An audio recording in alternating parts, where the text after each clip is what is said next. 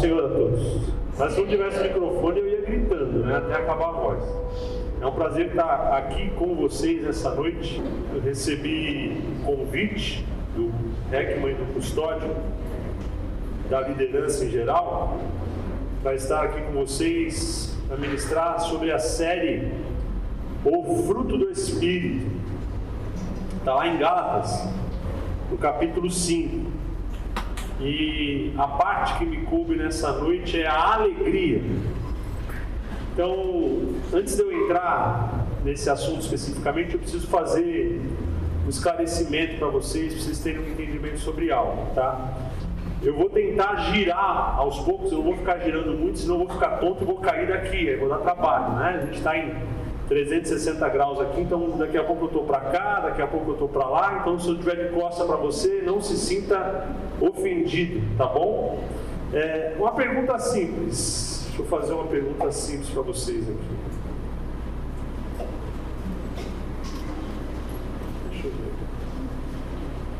A luz desse celular é forte ou é fraca, na opinião de vocês? Eu vi forte, eu vi fraco. A intensidade da luz depende necessariamente da intensidade da escuridão. Num ambiente claro como esse, essa luz é fraca.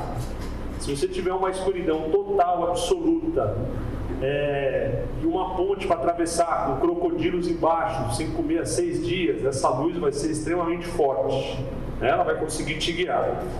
Então, por que, que eu estou dizendo isso? Para você entender qual que é o valor da luz, você precisa primeiro ter claro qual é a intensidade das trevas onde você está. Presta atenção numa coisa: as trevas não precisam de nada para serem geradas. Gênesis 1 e 3, se não me engano, no princípio criou Deus os céus e a terra, Gênesis 1 e 1. A terra era sem forma e vazia, Gênesis 1 e 2. O Espírito de Deus pairava sobre a face das águas, Gênesis 1 e 3. Se não me engano, acho que é Gênesis 1 e 4. E disse Deus: haja luz e houve luz. Então, para a luz existir, tem que necessariamente ter uma fonte criadora. Então, a luz não existe por si só. Tem luz ali, tem luz ali. Tem a eletricidade gerando a luz tem uma vela acesa, tem a energia que está sendo queimada gerando a luz. Então, a luz, ela está sempre, guarde isso, pressionada pelas trevas. Então, a luz, ela tem o seu campo de atuação. Então, fora do campo de atuação da luz, tudo é treva, né? Então, quando a gente olha para uma lanterna, ela tem o que se chama de halo de luz, né? Então, até aqui, ó, um onde ela tem uma intensidade. Fora daquele ponto, tudo é treva, e a treva vai sempre luz. Então, por que, que eu estou fazendo esse diferenciamento para vocês? Paulo, ele ia uma determinada região como fazedor de tendas, sentava lá na praça, começava a fazer tenda, a pessoa vinha para fazer a tenda com ele, ele conversava com a pessoa, começava a falar de Jesus, a tenda estava pronta, ele já ia lá, pregava, a pessoa se convertia, fazia um culto, montava uma igreja, doutrinava as pessoas, quando elas estavam maduras, Paulo, Paulo ia embora. E aí depois ele mandava carta. Então as cartas de Paulo são escritas para crentes. Então quando você fala dos temas em que Paulo está tratando, ele está falando para pessoas que já tiveram conhecimento de Cristo. É diferente você ver uma pregação de Pedro, quando ele está pregando para pessoas que não conheciam a Cristo. Então Paulo não escreve para quem não conhece Cristo. Paulo só escreve para quem conhece Cristo. Você tem que ter um entendimento do que é cristianismo, um entendimento de quem é Cristo, para conseguir ter uma compreensão sobre Paulo. Então, Paulo aqui em Gálatas está falando sobre a lei, está falando sobre a rigidez, está falando sobre é, a liberdade que vem de Cristo, sobre o Espírito Santo. Então, antes de Paulo falar do fruto do Espírito, que é a fonte de luz, ele faz questão de mencionar as trevas, que são as obras da carne. Aqui a gente tem uma disputa semântica, plural versus singular. As obras da carne são, plural. Depois ele fala, o fruto do Espírito é. Então é a fonte de luz pequenininha, tentar ver o fruto do Espírito tem uma dependência. O fruto ele está onde? Ligado a uma árvore, certo? Uma vez que o fruto sai da árvore, ou ele vai ser comido, ou ele vai apodrecer. Ele morre. Então, para ter vida, ele está na árvore. Então tá lá, é a fonte de luz. Então Paulo vai falar das trevas. Então eu vou passar rapidamente, uma leitura rápida das obras da carne. E aí você vai conseguir entender melhor qual o significado do fruto do Espírito. E ele fala: as obras da carne são manifestas. Veja que ela não se frutifica, ela se manifesta. Ou seja, é algo que você vê, já existe lá. Ela não é criada, ela só é manifestada. E elas são manifestas. As quais são? São 16, vou falar rapidinho prostituição, impureza, lascívia, idolatria, feitiçaria, inimizade, porfia, emulações, ira, pelejas, dissensões, heresias, invejas, homicídios, bebedices, glutonarias e coisas semelhantes a estas, acerca das quais vos declaro, como já antes vos disse, lembra que ele só pregava para cristão? Ele já tinha ensinado que os que contendem tais coisas que os que cometem tais coisas não herdarão o reino de Deus. De todas essas obras aí, vou chamar atenção para uma, tem muito a ver com o momento de vida de vocês. Se chama lascívia. É a terceira que ele fala, lascívia.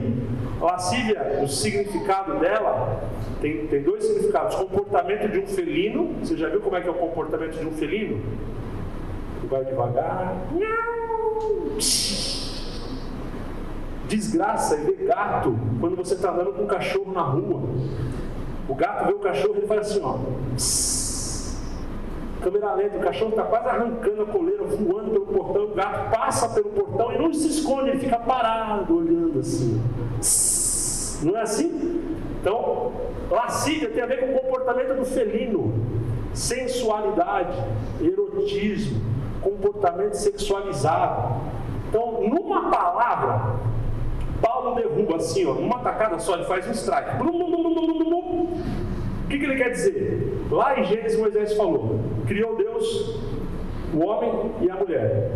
O homem deixará seu pai e sua mãe, unir-se a sua mulher e serão ambos uma só carne. A partir dali, meu amigo, Deus te use, né? Vocês entenderam? Enquanto esse momento não chega, comportamento sexualizado fora do casamento é lascívia. Não importa qual seja, aí vai da tua mente. Paulo está matando numa só, ponto. E aí ele vai dizer sobre o fruto do Espírito. Mas o fruto do Espírito é caridade, gozo, paz, longanimidade, benignidade, bondade, fé, mansidão, temperança. Contra essas coisas não há lei. Então, eu vou falar do gozo ou da alegria. Fruto só. O fruto não são nove frutos, é um só. O fruto é dividido em nove partes. Primeiro é uma flor, depois aquela flor vai ter o broto, depois vai crescer a casca, depois você vai ter o caule, você vai ter a polpa, você vai ter a fibra, você vai ter a semente, mas tudo é fruto. E uma coisa que é a base do cristianismo, Cristianismo nunca é algo para o seu interesse e para o seu valor.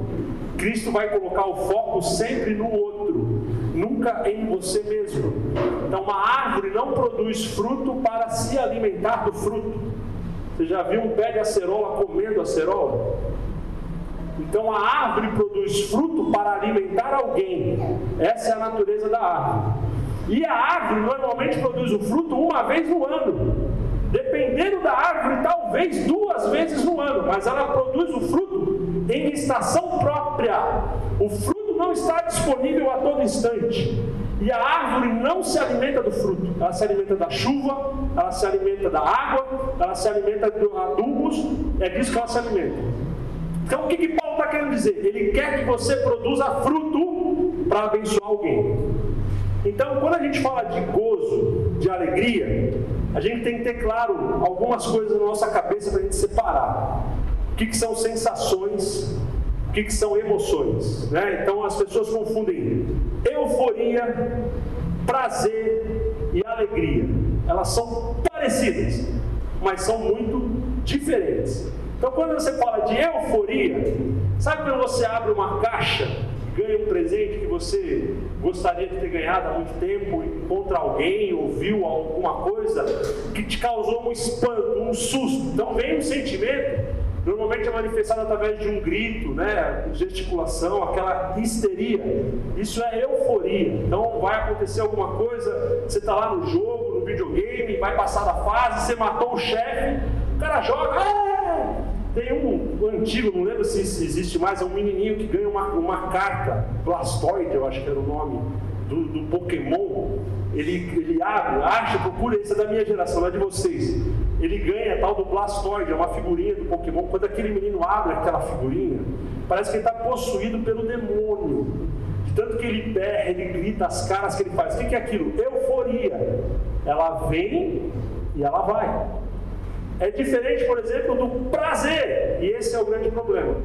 O prazer, ele é 100% químico. Ele está ligado a estímulos visuais. Você tem sentidos: visão, audição, olfato, tato, paladar. Sentidos se transformam em sensações. E o teu cérebro, ele é esfomeado. Esse bichinho que mora aqui dentro, ele é faminto e ele só busca prazer. Qual a coisa mais gostosa quando o despertador toca? Desligar. Tem nada mais gostoso do que desligar um despertador. Se você conseguir dizer, vou ficar mais cinco minutos, e o teu cérebro faz assim, meu, você é o cara, você é a mina, tem orgulho de você, faça de novo amanhã.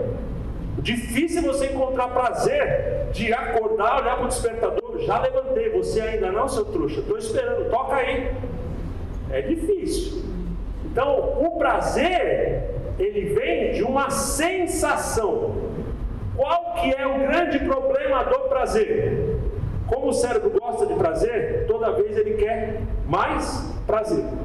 Então, aquela pequena realização que você teve, na semana que vem já não te agrada mais. Tem que ser algo um pouco maior, um pouco maior, um pouco maior, um pouco maior. Então, daqui a pouco, sem você perceber, você vai criando uma resistência. Você não consegue mais sentir prazer nas coisas pequenas, nas coisas simples. Porque o teu cérebro precisa de cada vez mais. E alegria, gente? Alegria tem a ver com tempo, tem a ver com processo e tem a ver com entendimento. Então eu só posso compartilhar a alegria, e a ideia do fruto é isso, que você compartilhe a alegria. E aí hoje, a gente, em virtude das máscaras, que nós somos obrigados a usar, a gente foi socialmente, se eu posso dizer que teve uma vantagem da máscara, é essa só. A máscara ela te obriga, quando está conversando com uma pessoa hoje, a olhar para onde? Um dos grandes problemas da maioria das pessoas é conversar assim. Hoje, você quase não ouve o que a pessoa está falando, ela está de máscara. Então, o teu cérebro, que ele é muito inteligente, ele vai fazer o quê? Além daquilo que ele mal consegue perceber, ele foca na expressão facial mais forte, que são o quê? Os olhos. Quando você bate o olho no olhar de uma pessoa, você já consegue perceber. Os olhos são a janela da alma. Está triste, está agitado, está ansioso, está com medo. Não tem nada mais poderoso do que os olhos. Então eu faço entrevista, processo seletivo, há mais de 10 anos. Quando eu faço uma pergunta para uma pessoa e olho no olho dela, ela desvia o olho, demitido. Ou, melhor, não contratado. Eu já nem contrato. O que vai acontecer depois dali da conversa só vai revelar aquilo que eu já percebi. E o grande desafio hoje é as pessoas conseguirem ter uma conversa, como a gente está tendo agora, fazendo isso. A tendência sua é baixar a cabeça. Tem a ver com o que, gente? Tem a ver com a falta de alegria dentro de você. Alegria é contentamento. Alegria é a sensação de plenitude. O copo está cheio. Não me falta nada. Vocês acham que eu estou preocupado se vocês estão me achando bonito ou feio? Se a minha camisa está bonita ou feia? Meu cabelo está arrumado ou desarrumado? Não sei, já tem um tempo que eu estou falando, mas eu não me importo. Porque, no bom sentido, guardem isso. A tua opinião não interessa nada para mim sobre mim mesmo. Acabou. Eu não quero saber o que você pensa. É fácil chegar aqui? Não. Precisa de um processo. Precisa do tempo. Precisa do entendimento. E quando você consegue essa evolução, você aprende estar aqui. Eu não aprendi a falar do dia para a noite. Comecei quando criança. Meu pai me punha para pregar em casa, junto com meus irmãos. Culto doméstico, a gente pregava. Depois fui para a igreja, escola dominical. Ia lá na frente falar um versículo, cheio de gente olhando. Então, aquele ambiente assustador vai se tornando um ambiente normal. E depois, com o tempo, eu passei a gostar de ver as pessoas me observando. Então aquilo que antes me causava medo, hoje me causa satisfação. Mas isso tem a ver com tempo, processo, entendimento. Então eu quero dar um exemplo bíblico para vocês compararem a diferença da alegria para o prazer. Qual a consequência disso?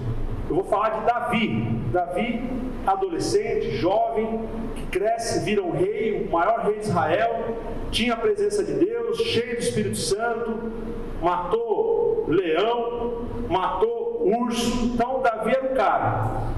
Se você for estudar a história de Davi, ele era bastardo, desprezado, rejeitado, ele tinha tudo para ser um complexado. Só que Davi tinha uma vontade muito grande de ser diferente, ele não aceitava rótulo. Então ele buscava sempre estar em comunhão com Deus. Uma vez que ele não tinha comunhão com os amigos, que ele não tinha comunhão com os irmãos, ele desenvolveu a comunhão com Deus. E a comunhão com Deus transformou Davi.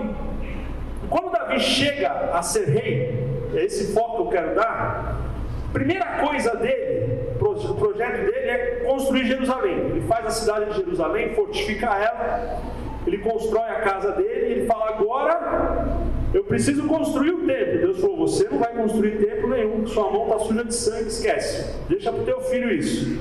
Então o que, que Davi faz? Tá bom, havia o tabernáculo. Vocês lembram da história da arca da aliança? A arca da aliança tinha sido roubada numa batalha com os filisteus na época de Eli. Os filisteus foram feridos por Deus por uma praga, devolveram a arca. A arca ficou na casa de um homem, Abimeleque, não lembro agora o nome dele. Abinadab, obrigado. Sabia que era parceiro meu de alguma coisa. Né? Abimeleque, Abimael, Abinadab, estamos ali. Então, na casa do Abinadab, mais de 20 anos, Samuel foi juiz em Israel, não trouxe a arca de volta. Saul foi rei em Israel, não trouxe a arca de volta. Davi falou: Vou trazer a arca de volta. Vou falar da alegria. Então, qual é a alegria de Davi? Poder oferecer o melhor culto possível a Deus. Já que eu não posso fazer o templo, eu vou restaurar a adoração no tabernáculo da forma que tem que ser. Vamos trazer a arca. E Davi vai empolgado, euforia. Vamos lá, vamos lá. A arca. Chega lá, bota a arca no carro de boi, começa a andar, a arca vai virar, põe a mão na arca, um homem lá, vem um raio do céu, mata ele na hora. Davi se frustra. Lembra da empolgação? Frustração, não quero mais. Mimado, birrento, brigado, não vou. Aí levou para casa de quem agora? Obed-Edom. Deixa a arca lá e volta lá para cima. Obed-Edom, em contrapartida, não era judeu, ele era edomita, por isso Edom. Ele era da tribo de, da família de Esaú. Então ele era parente dos judeus, mas ele era rejeitado, morava na beira da estrada, era um coitado. Quando a arca chega na casa dele, ele tem alegria. Como é que é? A arca do Senhor está na minha casa. Ele adora a Deus, ele exalta a Deus, ele louva a Deus, ele agradece a Deus. E Deus faz o quê? Começa a prosperar o Obed-Edom de uma maneira incalculável. Isso chega no ouvido de Davi. Davi, o homem está prosperando lá embaixo. Então, peraí, vamos lá buscar a arca. Aí o que, que Davi faz? Chama os sacerdotes. Me expliquem por que, que deu errado o negócio. Davi não é para pôr em carro de boi, quem tem que levar são os filhos de Eli, tem que pôr no ombro e tem que ir carregando a arca, caminhando e tem que ir com os instrumentos, tocando, adorando a Deus. É assim, então tá bom, vamos fazer. Davi volta de novo com um propósito definido. Só que ele faz uma coisa diferente. Da casa de Obed até Jerusalém, se eu não me engano, teria que pesquisar de novo, dava mais ou menos 20 quilômetros.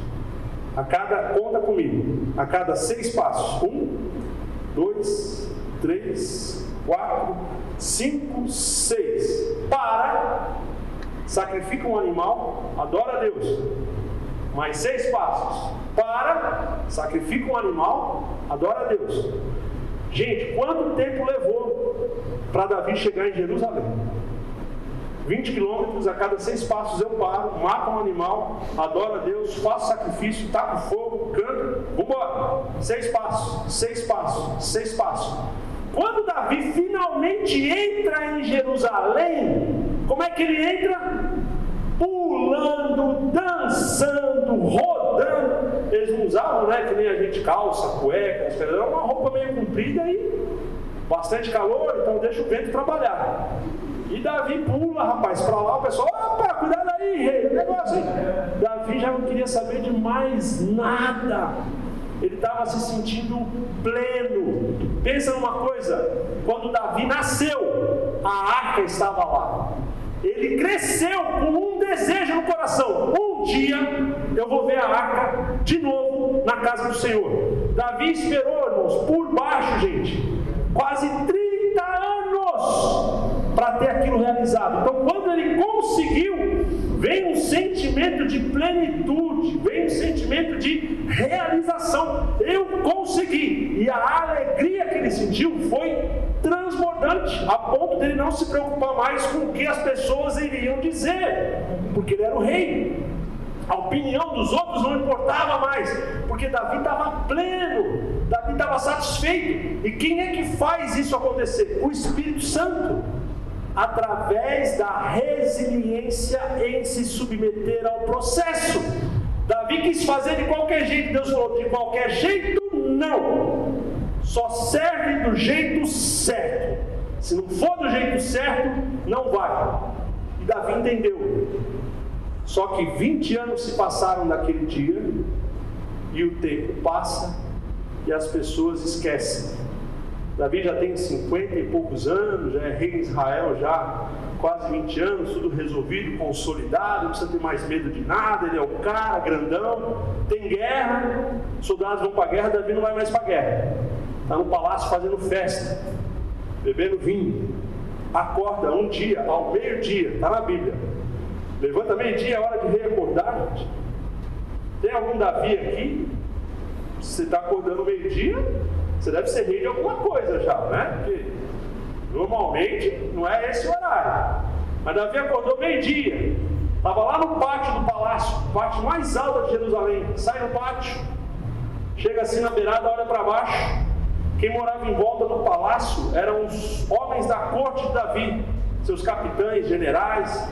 As casas da época não tinham banheiro dentro de casa, o banheiro era nos fundos da casa. Então a casa estava aqui, o banheiro era no fundo. Então as pessoas tomavam banho numa bacia, um balde, uma talha, ao céu aberto, nu. E quem está lá tomando banho? Betseba. Davi fala: opa, bonito, hein? Nossa. Aí vem alguém e fala assim: Davi, essa é a esposa do Urias. Lembra do Urias? Chapa teu, parceiro. Quando você falou que tinha sede, entrou lá em Belém, foi lá pegar água no poço, trouxe para você beber, matou um monte de gente lá para poder pegar água para você beber. Esse cara aí, Elias, ó, o Davi, é esse cara. E ela é neta do Aitofel, que é teu conselheiro, que nunca saiu do teu lado quando Saúl te perseguia. Qual era a próxima atitude de Davi? Esquece isso, deixa para lá, coisa da minha cabeça. Tenho sei lá quantas esposas já, que mais de 40, deixa para lá. Mas ele estava agora sendo guiado não mais pelo, ah, pela alegria, ele estava sendo guiado agora pelo prazer. O que, que ele falou? Eu quero. Betseba, gente, literalmente foi estuprada. Não tem palavra mais bonita para isso, não. Ela era casada, foi obrigada pelo rei a ir lá e se deitar com ele. Provavelmente não foi uma vez só, algumas vezes, até o ponto dela engravidar. O resto da história você já sabe. Davi mente, Davi engana, embebeda o marido dela, nada faz aquele homem sair da presença de Davi, ao ponto de Davi mandar matar Urias e seus homens. Davi não mandou só matar um, não, foi o pelotão inteiro, para esconder o erro que ele fez, porque ele foi guiado simplesmente pelo prazer, a sensação imediata. O que, que mudou? Nos 20 anos, Davi deixou de ser adorador e passou a ser o quê? Bebedor. Vinho, sou rei, festa. Lembra da sensação de prazer? Já não é suficiente, já não é suficiente, já não é suficiente. Eu preciso de mais. É perigoso, é proibido. Adrenalina. É gostoso. Vamos lá para ver o que acontece? Isso é muito comum na idade de vocês. Quanto mais proibido, quanto mais perigoso, quanto mais arriscado, mais interessante é. Então, por quê? As pessoas são condicionadas a viver através do prazer. Se você não conseguir mudar esse sistema na tua cabeça, você vai viver preso a isso. Deixa eu te dar uma experiência minha, vou te contar duas experiências minhas. Até que horas aqui, Custódio? Até as nove? Meu Deus do céu! Vocês não vão aguentar aqui, o negócio hoje vai longe. Contar duas experiências pessoais. Aos 10 anos de idade, qual era o meu sonho de consumo? Vamos ver se vocês adivinham. Menino de 10 anos de idade, o sonho de consumo qual era? Uma bicicleta. Meu Deus, pastor, que bobo! Para você hoje que acha a bicicleta como banana. Na minha época, não. Uma bicicleta era muito caro. Meu pai tinha três filhos e eu era o do meio. Você sabe qual é o problema de ser o do meio? O mais velho é o original, o último é a cópia e o do meio é o carbono. Tá ali. Então, né, a Tati é o do meio. Tamo junto, filha. Não é fácil mas cresce forte, né? Resiliente. Aí o que, que meu pai fez? Juntou um dinheiro e deu a bicicleta para o meu irmão mais velho. Uma verde, metálica, coisa linda. E a sua, guarda isso. A sua, no final do ano que vem, se você passar de ano, você consegue imaginar que coisa legal você fazer com uma criança de 10 anos de idade? E teu irmão de 11 anos de idade que tem a bicicleta faz o quê? Monta na bicicleta e. É legal essa idade, só provocação. Então, era um ano esperando a bicicleta. Só que não era só passar o tempo, tinha que estudar, tinha que tirar boa nota, tinha que ter bom comportamento, tinha que ser tudo certo. E aí depois de tudo certo, o que que vinha? A bicicleta. E passou um ano, demorou, mas passou. E meu pai cumpriu a promessa, uma monarque vinho. E aí ele me deu a bicicleta. E agora, o que, é que tem que fazer, gente? Andar. Pergunte se meu irmão tinha deixado eu andar na bicicleta dele. Não, a bicicleta é minha. Você vai andar na sua. Minha época o negócio era hardcore. Ganhei a bicicleta. Pai, vai me ensinar a andar de bicicleta? Anda aí. Senta, pedala, vai. É assim que anda. Ensinar a andar de bicicleta? Rodinha. O que é rodinha? Não, tá bicicleta. Tem duas rodas grandes, não precisa de rodinha. Vai aí. Aí eu fui para o campo de terra saí pedalando do jeito que dava. Aí me equilibrei, legal. E para fazer curva, não sabia. Chão, e chão, e chão, e chão. Gente, eu lembro da minha primeira curva em cima de uma bicicleta. Você sabe o que, que é isso? Alegria contentamento. Não tinha coisa mais importante para mim naquele momento da minha vida do que conseguir ter feito aquela curva. Eu gritava, fiz a curva! fiz a curva. Depois dali o céu era o limite. Fazia o que eu queria. Gravei essa lição. Mas Deus é um bom professor e quer que você suba de nível. Deus tinha um projeto na minha vida. E nesse projeto, fazia parte desse projeto, eu estar aqui hoje falando com vocês. Então ele tinha que me preparar para isso. Senão não teria sentido eu estar aqui. Aí vem a grande lição de Deus para a minha vida. 13 para 14 anos, fui jogar vôlei na aula de educação física, num sábado de manhã, no Colégio Atenas, no Rio de Janeiro. A gente estava brincando de vôlei antes de começar o jogo. O colega jogou a bola para o alto, eu corri para bater na bola. Alto, sempre fui, magro, sempre fui, braço comprido, acertei a bola. Olhando para a bola de vôlei, olhando para a minha cabeça, gente, o que, que é maior? O que vocês acham? Cabeça a bola de vôlei? Lógico, minha cabeça. Meu colega não acertou na bola de vôlei, ele acertou na minha cabeça. Com toda a força possível e inimaginável de um animal de 13 anos. Enfiou o dedo no meu olho esquerdo. Eu caí com o olho abaixado assim. Quando eu levantei e abri o olho, esse olho aqui, não via nada. Era uma, um copo de leite sujo. A pancada foi tão forte que estourou o cristalino do meu olho. Eu fiquei imediatamente cego do olho esquerdo, com 13 anos de idade. Filho de cearense. Cheguei em casa, olho roxo. Brigou na escola! Não, pai, jogando. Mentira! Brigou na escola! Brigou na escola! Meu irmão estava junto, não, pai, não foi, foi um acidente. Não é nada, não. Não é, tá bom. Outro dia acordei, a primeira coisa que eu fiz, abri o olho esquerdo. Pai, copo de leite. Não é nada, não. Amanhã tá bom. Três meses depois de diariamente eu dizer que não estava vendo nada, me levaram no Instituto Benjamin Constante, que só cuida de cegos lá no Rio de Janeiro. Eu lembro até hoje, era uma sala bem antiga, aqueles móveis clássicos. O médico apagou a luz, me botou na máquina, olhou meu olho. Essa é a coisa mais desesperadora que pode acontecer quando você estiver numa consulta. Ele sai da sala só um minuto e chama outro médico, parceiro. Entrou mais um médico, a casa caiu, já era. Só vamos saber o tamanho do estrago, mas não tem mais gente em pé. Outro médico veio, olhou e confirmou. Falou: ó, cego do olho esquerdo, catarata traumática, o cristalino explodiu, tem que fazer a cirurgia. Eu tinha 13, tenho 45, fazem conta, 32 anos atrás. Além de vidro rígido, vinha dos Estados Unidos, custava o preço de um carro zero.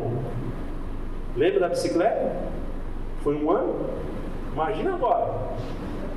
Só fazer a média. Para a bicicleta foi um ano, um carro zero, meu Deus, como é que vai ser? Meu pai tinha sido contemplado no sorteio do Rio de Janeiro de um telefone. Olha, gente, estou mostrando um mundo que vocês não sabem que existe. Então, as pessoas eram sorteadas para ter telefone em casa. Meu pai tinha ganhado dois telefones. O que, que ele fez? Ele me levou no médico, Dr. Joel, indicado pelo Espírito Santo de Deus. Ele falou: pode deixar que eu vou cuidar do seu filho como se fosse meu. Só que a lente tem que vir dos Estados Unidos. Meu pai vendeu o telefone, comprou a lente. Já estamos há seis meses.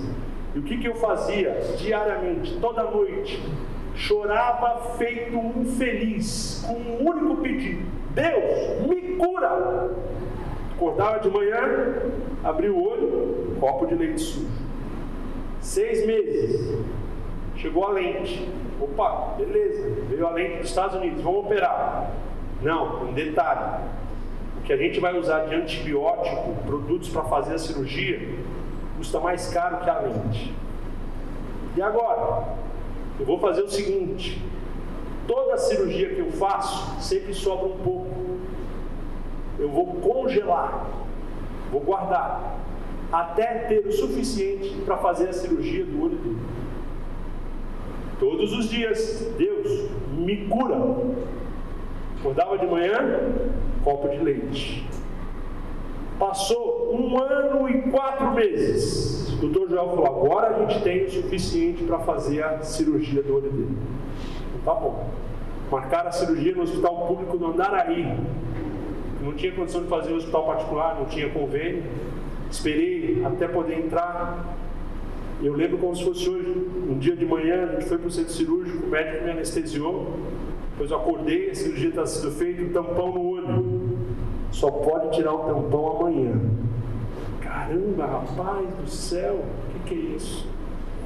Aí, minha mãe queria ficar comigo, não queria me deixar sozinho no hospital. Olha só, mãe super protetora, o que que dá?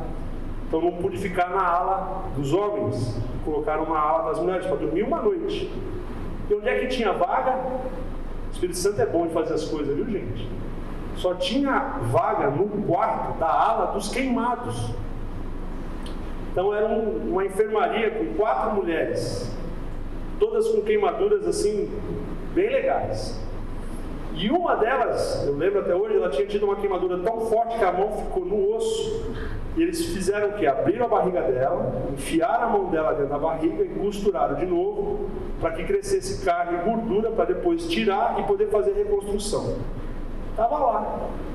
Pastor, por que você teve que ver tudo isso? É Deus ensinando o valor das coisas. Você aprende o preço das coisas olhando uma etiqueta. Agora, o valor das coisas só quando você conquista. E chegou o bendito, abençoado dia de manhã que eu tanto esperava. Doutor Joel entrou, tirou o tapa-olho, abre o olho. Gente, que sensação! Tudo limpo, transparente, cristalino. Eu estava vendo perfeitamente. Como a lente é de cristal, ela não faz o zoom, sabe a câmera? Você faz o zoom com a câmera, vai para frente, para trás. Quem faz isso é o cristalino, você dá foco. Esse meu olho não dá foco, então precisei colocar um óculos, eu uso óculos desde aquela época. Eu passei mais três especialistas. Eles falaram assim: Eu nunca vi uma cirurgia tão bem feita quanto a sua. Não, não, não existe. Que foi Deus que enviou a mão dele para fazer aquilo. E antes de eu sair da sala, ele me falou uma frase que foi o motivo essencial da minha cirurgia. Qualquer pancada no rosto vai descolar teu cristalino, você vai ficar cego e aí não tem mais o que fazer. Sabe o que é isso? Deus pondo freio no cavalo. Cavalo bom não é cavalo bonito. Cavalo bom é cavalo domado. Aí Deus pôs o freio no cavalo eu sempre fui um cara tranquilo. Perguntem para as minhas filhas, eu sou um cara bem tranquilo. Elas me conhecem. Quando a ira me toma, irmãos, eu saio de mim. Então precisa baixar um pouco assim, me afastar, às vezes sair para fazer alguma coisa para me acalmar. Só que isso é você estar tá irado dentro de casa. Nunca espanquei minhas filhas, eu falo na presença delas. Vou dizer que nunca bati. Né? Eu mesmo, não fui eu, foi o chinelo, foi a cinta, foi algum instrumento. Mas eu, eu, eu mesmo nunca, né? Mas quando elas eram pequenas, isso foi uma fase da vida, porque eu aprendi assim e reproduzi o um modelo. Hoje eu tenho um filho de 4 anos, eu me esforço muito e elas ficam até às vezes com raiva. Ó, pai, não vai apanhar? Aquela, sabe aquela torcida? Ah, agora ele vai apanhar. Aí você quer usar uma didática diferente, aquela coisa toda, enfim. Né? Então, o que, que eu estou falando? Eu morava no Rio de Janeiro, gente. O negócio lá era barra pesada mesmo, era, era violência o tempo inteiro. Toda vez que eu me irritava, que eu queria fazer alguma coisa, vinha a voz lá do Dr. Joel: Vai ficar cego do olho? Você já sabe o que é ficar cego? Não, então é teoria, beleza, eu vou lá. E se você ficou cego um ano? Opa! Agora eu já sei o que, que significa ficar cego. Eu quero isso? Não. Então, eu estou tentando explicar para vocês, através de palavras, através de experiência, qual é o significado de alegria.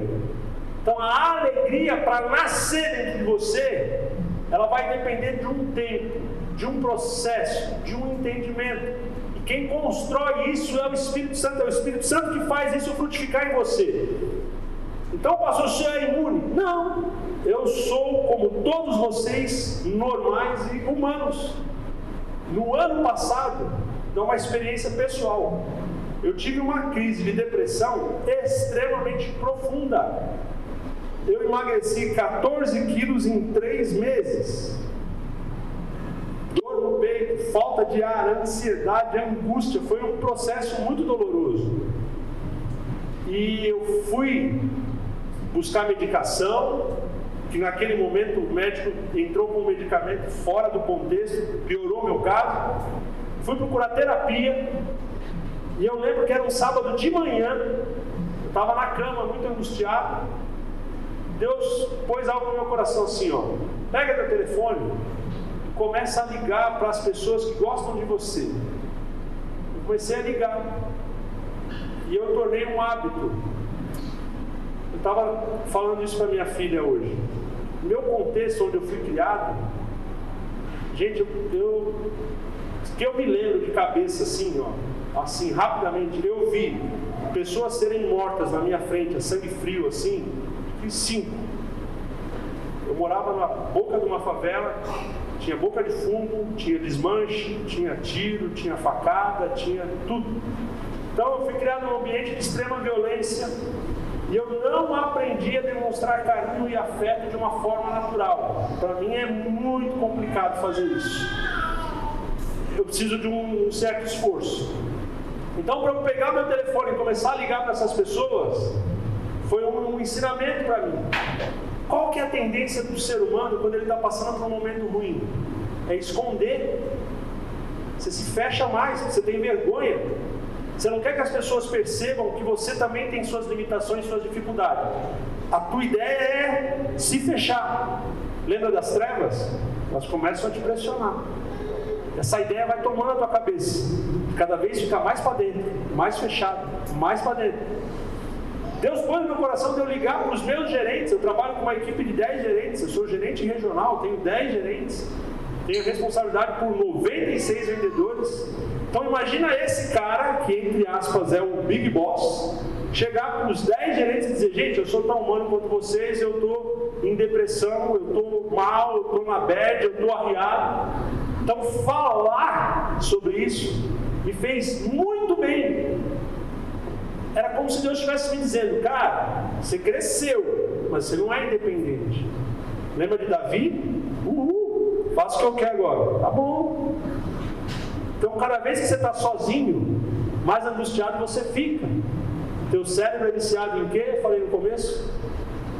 Prazer. Então ele vai começar a buscar alguma fonte de prazer para matar essa dor. E hoje existe uma fonte rápida de prazer. Vocês estão vendo aí, está aqui. Está na mão, fácil, fácil, fácil, fácil. Eu estava lendo um artigo que saiu na Veja, é assustador esse artigo. Em 2017, esse artigo é antigo, já estamos em 2021. Eles mostraram que em 2012, o tempo médio de um adolescente americano na internet era de uma hora e meia. Então, para você ter tempo médio, você tem que pegar todos os adolescentes daquele país, ver qual é o tempo de uso e fazer a média. Um país com 300 milhões de pessoas, já tem uma hora e meia, é uma amostragem muito grande. De 2012 para 2017, havia dobrado a média do tempo na internet, de uma hora e meia a quase quatro horas. De, na média, na internet. Em 2017, cada três adolescentes da Inglaterra, um, ou seja, 30%, em 2017, era viciado em internet. Pastor, o que é vício de internet? Nessa pesquisa, eles determinaram um período, em média, seis horas por dia. Então, você está seis horas por dia no celular, sinto muito te dizer, provavelmente você já está viciado, você nem sabe disso. Se alguém falasse que tinha um filho viciado em droga, meu Deus do céu, vamos internar rápido antes que morra. Tem estudos de imagem, gente, que mostram o cérebro da pessoa. que não tem vício, e o cérebro de uma pessoa viciada em cocaína, em pornografia, em internet, as imagens são semelhantes, tem alterações físicas no cérebro. Você mexe com dopamina, você mexe com GABA, você mexe com um monte de neurotransmissor, e isso vai criando alterações profundas. O que, que aconteceu em 2020? Pandemia. Você foi para a escola? Não. Percebam. Lembra das trevas? Quem é o príncipe desse mundo? Satanás. Tem gente que não acredita que o diabo existe. E eu admiro o diabo por isso. Ele consegue fazer as pessoas se esquecerem da existência dele. Então, se ele não existe, eu tenho medo? Não. Ele age de uma forma muito sutil, muito ardilosa, criando situações, manipulando o contexto, mudando fatos, para influenciar e mudar comportamentos de pessoas de uma forma definitiva. Então tenta imaginar 2020, qual foi a principal fonte de satisfação das pessoas. Estavam isoladas, não tinham escola, não tinha convívio social, naturalmente correram para onde? E aí você se habitua. E depois vai perdendo dificuldade. Vai criando dificuldade para perder o hábito disso aqui. Então vocês vão perceber, o número de suicídios entre adolescentes triplicou nos últimos 10 anos. Depressão, ansiedade, por quê? Uma necessidade desesperada de prazer. Então você não ensina as pessoas a terem alegria, você não ensina as pessoas a terem contentamento, você não ensina as pessoas a suportarem o processo, vocês não ensinam mais as pessoas a esperarem o tempo. Então é angustiante para uma geração que é criada assim ficar uma hora ouvindo alguém falar. A pessoa tem que estar ali, ó, com uma vontade muito grande, trazendo um conteúdo muito interessante, porque senão vai desligar. Você sabe o que você faz com um rato no laboratório? Gente, isso é pesado, hein? Falei que ia ser pesado.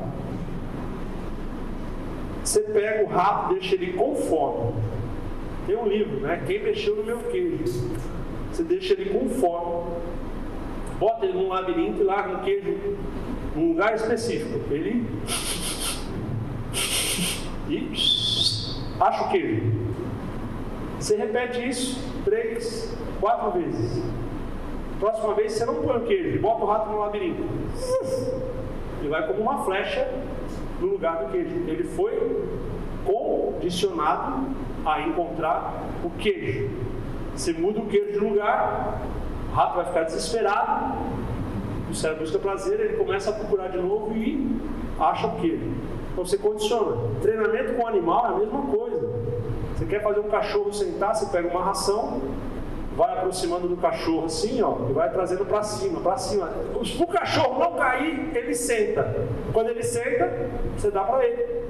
Aí você fala, senta, senta, senta, e vai trazendo. Ele sentou, você dá para ele. Próxima vez que ele ouvir, senta, ele já sentou foi condicionado. Então, tenta imaginar esses adolescentes de 2007 na Inglaterra, vou falar da Inglaterra, tá? Não vou falar do Brasil, não, pelo amor de Deus, vocês aqui são uma bênção. Vou falar lá da Inglaterra. Em 2017, 30% já era viciado. Imagina esse pessoal crescendo, 19, 20 anos de idade. Como é que trabalha? Como é que se relaciona? Como é que casa? Como é que cuida de filho? Como é que tem vida?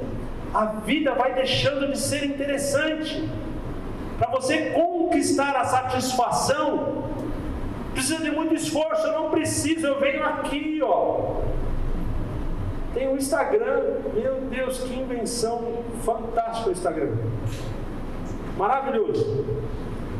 Você pega lá o, negocinho lá, 20 segundos, né?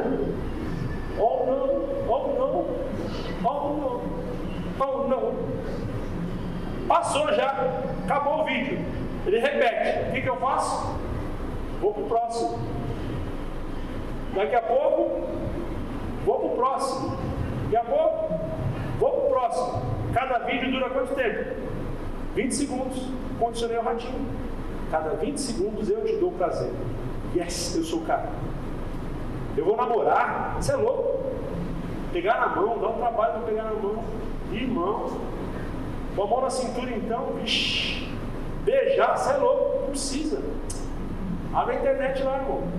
Precisa nem escrever sexo. Você só escreve, você sabe, né? Não vou falar, mas vocês sabem. Três letrinhas só. Explodiu o universo na sua frente. Meu Deus, está ali. Rapidamente, prazer. Você vai mudando comportamento. Você vai tirando interesse. Então, o que, que Paulo está tentando dizer aqui? Olha, eu quero que vocês entendam isso já acontecia lá atrás, só que a proporção, a intensidade de hoje é estupidamente maior, mas os problemas que Paulo enfrentava são os mesmos nossos. Só que não havia a quantidade de estímulo que há hoje. Você tem Spotify, você tem Instagram, você tem Facebook. Eu sou velho, só conheço esses três, mas vocês sabem mais um monte de coisa aí que tem. Você tem tudo à tua disposição. Você vive no mundo que você quer viver. E sabe qual é a nova coqueluche do momento que o Vale do Silício está trabalhando pesado, pesado? Realidade virtual. Eles estão a ponto de entregar um produto que ele vai ser exatamente igual ao mundo real. Qual é o nome daquele filme lá do robô? Hã? Jogador número um, o cara entra lá para dentro, cada um é o personagem que quer. Você quer ser homem, quer ser mulher, você quer ser alto, você quer ser baixo, você quer ser magro, você quer ser gordo, você quer ser verde, laranja, você quer ser um carro. Sabe o que você quiser? Velho, eu vou dar para vocês o que Adão e Eva não conseguiram. Lembra de mim? Vocês sabiam que eu fui o diabo uma vez aqui, né? Quem estava naquela noite lembra. Ah, se lembra lá na galeria, apareceu no escuro. Era eu, todo de preto lá, diabo. Como eu admiro esse cara. A Bíblia diz que ele é mais inteligente que Daniel. Daniel tinha o dom de interpretar e revelar o mundo espiritual. Não subestime o seu inimigo. Vocês estão vendo o WandaVision? Logo, logo vocês vão conhecer o Mephisto. Tá dando spoiler, pastor? Eu não vejo, mas eu já sei que está lá.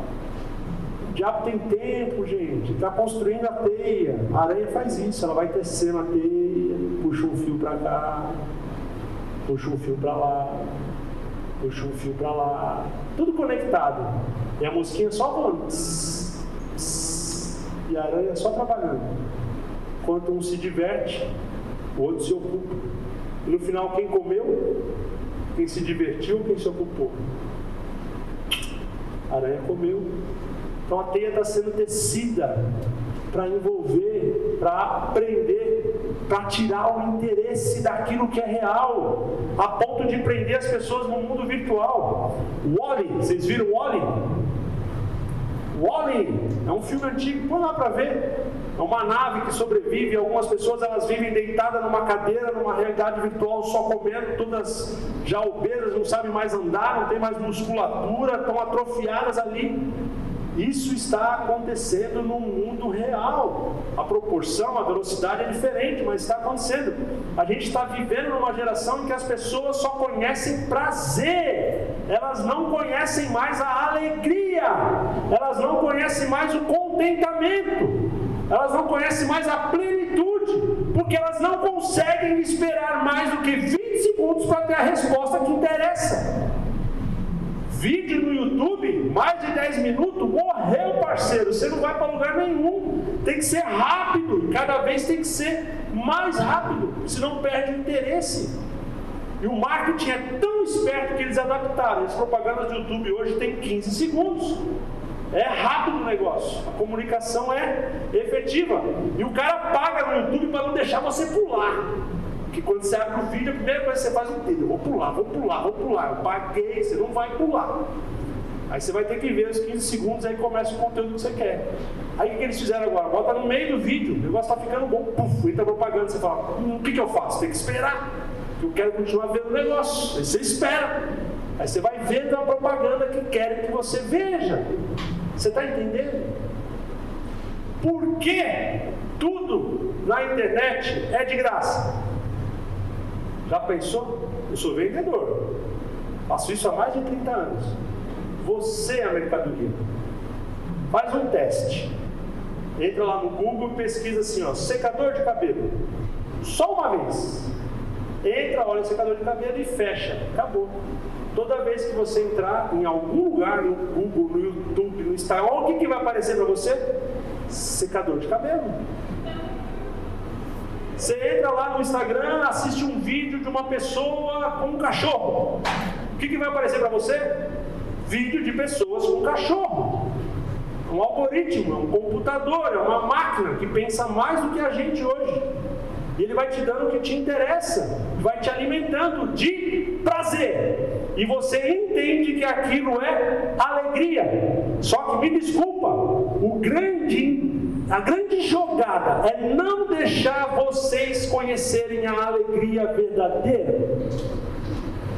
Quem aqui já chegou na formatura do, do, do terceirão pode entender um pouquinho o que é isso. Foi legal lá chegar na formatura?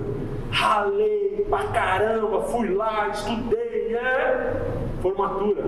Conseguiu passar na faculdade. Uhul! Conquistei. Então, são conquistas que estão sendo roubadas, os valores vão sendo perdidos. Paulo se preocupou tanto com isso que ele escreveu uma carta falando só da alegria. Sabe qual é a carta? Filipenses. Filipenses capítulo 1. Qual é o tema? A alegria no sofrimento.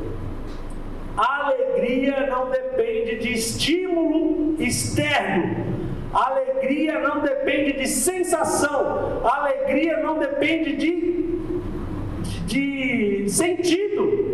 Alegria tem a ver com entendimento. Eu posso estar sofrendo, mas eu estou alegre. Aí no capítulo 2, Paulo vai falar: alegria no servir. O que, que o mundo te diz? Para você ser feliz, você tem que o quê? Receber. Paulo diz: não, você recebe, você tem prazer, você tem euforia. Agora, quando você dá, você tem alegria. Já estou encerrando. Capítulo 3: Alegria em crer. Crer tem a ver com fé. Qual a definição bíblica de fé, gente? É o firme fundamento das coisas que se espera e a prova das coisas que não se vê. Meu Deus, como eu sonhava com aquela bicicleta vinho. Eu tinha fé. Meu pai disse que ia comprar. Não precisava de mais nada, era a palavra dele. Capítulo 4. Eu já vou encerrar. Alegria em dar. Aí tem um versículo que o pessoal adora esse versículo aqui. Meu Deus, como esse versículo é bonito. Ele vai em congresso, ele vai em tudo que é lugar. Ele fala assim: tudo posso naquilo, naquele que me fortalece. Mas sabe o que, que vem antes? Vem dizendo assim: não digo isto como por necessidade, porque já aprendi a contentar-me com o que tenho, sem estar abatido. Está lá em Filipenses 4, do 13 em diante. Minha dica, leia Filipenses, quatro capítulos, é rapidinho. Você vai entender a alegria, o gozo de uma forma profunda. Sem estar abatido, e sem também ter abundância em toda a maneira e em todas as coisas estou instruído em entendimento, tanto a ter fartura como a ter fome, tanto a ter abundância como a padecer necessidade. E aí vem a frase que você adora: posso todas as coisas naquele que me fortalece. Posso o quê? Ter fome, ter abundância, estar tá abatido, estar tá triste. Posso, posso qualquer coisa. Nada vai tirar de mim a sensação que eu tenho que é alegria. Quando é que Paulo escreveu isso? Numa prisão em Roma, condenado à morte. Qualquer um que está no corredor da morte lá nos Estados Unidos, a fala da pessoa qual que é? Pelo amor de Deus, me tira daqui, ah, eu quero morrer, meu Deus Paulo está falando de alegria sabendo que vai morrer. Porque ele já foi preenchido pelo Espírito Santo de Deus. Então, para isso acontecer, tem que ter relacionamento. Um dos sintomas, eu termino. Você sabe que uma pessoa está viciada, sabe qual é? Quando ela fica sem, começa irritabilidade, ansiedade. Acabou a bateria do celular. Meu Deus, acabou a bateria do celular. Ó, a gente vai para um lugar que não pega celular. Meu Deus do céu, não pega celular. Eu não vou, não quero ir. Nem é legal o lugar lá. Não sei, cachoeira tem inseto, tem bicho, tem barata, tem cobra. Não vou. A pessoa já tem medo de ir para um lugar que não tem celular. Vai para o cinema, quanto tempo? Duas horas sem celular. Não aguenta ver um filme de duas horas sem mexer no celular. Aí você está vendo o filme e acende a luz lá. Oh! Você grita aí, apaga, daqui a pouco acende de novo, porque está preso já, já não consegue mais se libertar. Irritabilidade, ansiedade, angústia, sensação de vazio, desespero, tristeza. Está te tomando? Cuidado, você pode estar sendo aprisionado e não perceber. Como eu disse, te ensinaram que é prazer, mas não estão deixando você conhecer a verdadeira alegria. E alegria é esse sentimento que hoje eu posso sentir nesse momento, onde eu consigo estar aqui com vocês há quase uma hora, compartilhando experiências, falando de mim, independente daquilo que vocês vão pensar ou não pensar, gostar ou não gostar, porque eu estou satisfeito. É isso que Paulo quis dizer. Eu aprendi a me sentir satisfeito. Então, você está satisfeito? Você realmente encontrou a felicidade. Então, fiquem atentos, não confunda euforia, prazer. Busquem a alegria que vem do Senhor. É ela que te fortalece para quê? Para você fazer a diferença na vida das pessoas. O grande segredo do ser humano é a capacidade de se relacionar, de tocar o outro, de interagir, de transmitir, de ouvir. Então, não deixe a sombra da escuridão, do isolamento, te fechar. O mundo hoje cria um estereótipo onde é bonito. Lobo solitário. Todo herói anda sozinho. Né? O, qual que é o John Wick? Tinha um cachorro, mataram o cachorro do John Wick. Meu Deus do céu, é lógico, o homem vai ficar possuído pelo demônio. Ele sai matando tudo que tem na frente. E a gente exalta, porque esse é o cara. Então preste atenção no perfil que estão te vendendo. Lobo solitário, isolado, quieto, aquele olhar fechado, duas, três palavras, pessoa profunda. Está muito fora, gente, disso que é real. Então vamos começar a buscar a realidade e o Espírito Santo de Deus possa nos guiar, guiar vocês a entender plenamente a alegria e o gozo que vem do Senhor, para que quando isso te encher, você tenha prazer em compartilhar com os outros, tá bom? Não tenham medo de voltar às aulas, tá tudo bem. Vai para a escola lá, converse com seus amigos, bate papo, interaja. Isso vai fazer bem para a tua saúde física e emocional, tá bom? Vou fazer uma oração, custódio, já te devolvo. Senhor, te agradeço pela oportunidade que nos deste nesta noite de poder meditar sobre a tua palavra, de poder ouvir, de poder refletir.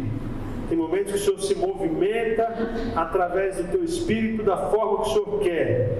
Tem momentos que é com intensidade, que é com fogo, que é com alegria, mas existem momentos de reflexão, de ponderação e de entendimento. Que as palavras que foram colocadas na minha mente através do teu espírito possam fazer o efeito que o Senhor desejar na mente desses jovens, dessas jovens, desses adolescentes, para que eles possam verdadeiramente buscar te conhecer e experimentar a alegria, o contentamento que vem do Senhor.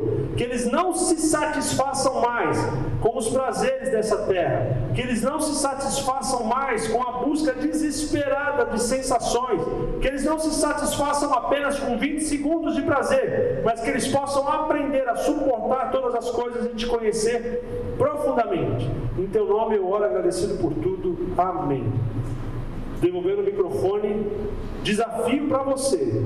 Se você quiser, se você topar, desafio. Agora não que você está aqui, você vai para casa, você vai ligar para seu pai, para sua mãe. Desafio. Chega na sua casa, faz isso aqui no telefone, ó. Power off. Desliga. E o despertador? pede para alguém te, acordar. Tem mais gente com celular na tua casa. Me chama amanhã a tal hora. Desafio. Desliga na hora que você chegar em casa. Só liga amanhã de manhã. E aí se observe. Veja como é que você vai ficar. Tá bom? Deus te abençoe. Obrigado.